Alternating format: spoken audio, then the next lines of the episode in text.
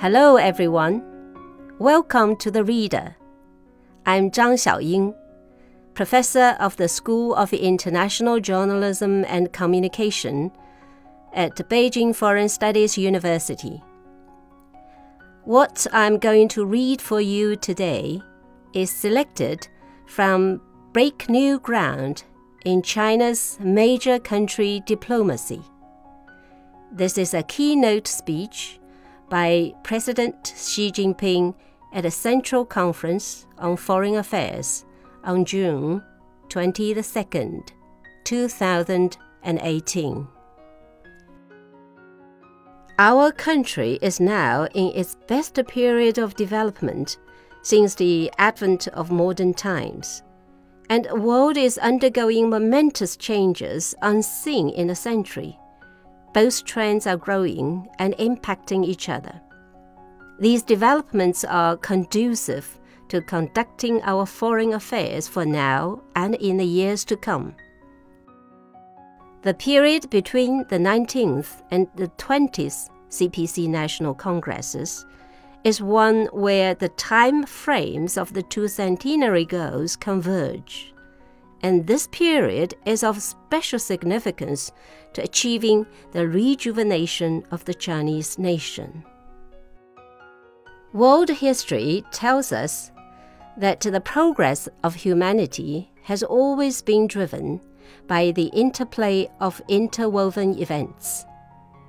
We must make an in depth analysis of evolving international developments as the world is going through a period of transition. This will help us to gain a keen understanding of the underlying features of China's external environment and plan and conduct our foreign affairs accordingly. We need to have a keen appreciation of the dynamics of the accelerating global trend towards multipolarity and closely follow the significant adjustments of relations among major countries. We need to closely follow both the growing trend of economic globalization and the profound changes in the world economic landscape. We need to recognize both the overall stability in the international environment and the complexity of interwoven international security challenges. We also need to see both the trend of mutual learning and enrichment between civilizations and the diversity of ideas and cultures. To successfully conduct China's foreign affairs, we should implement the overall plans and decisions of the Party Central Committee and pursue a well considered diplomatic agenda with clearly defined priorities.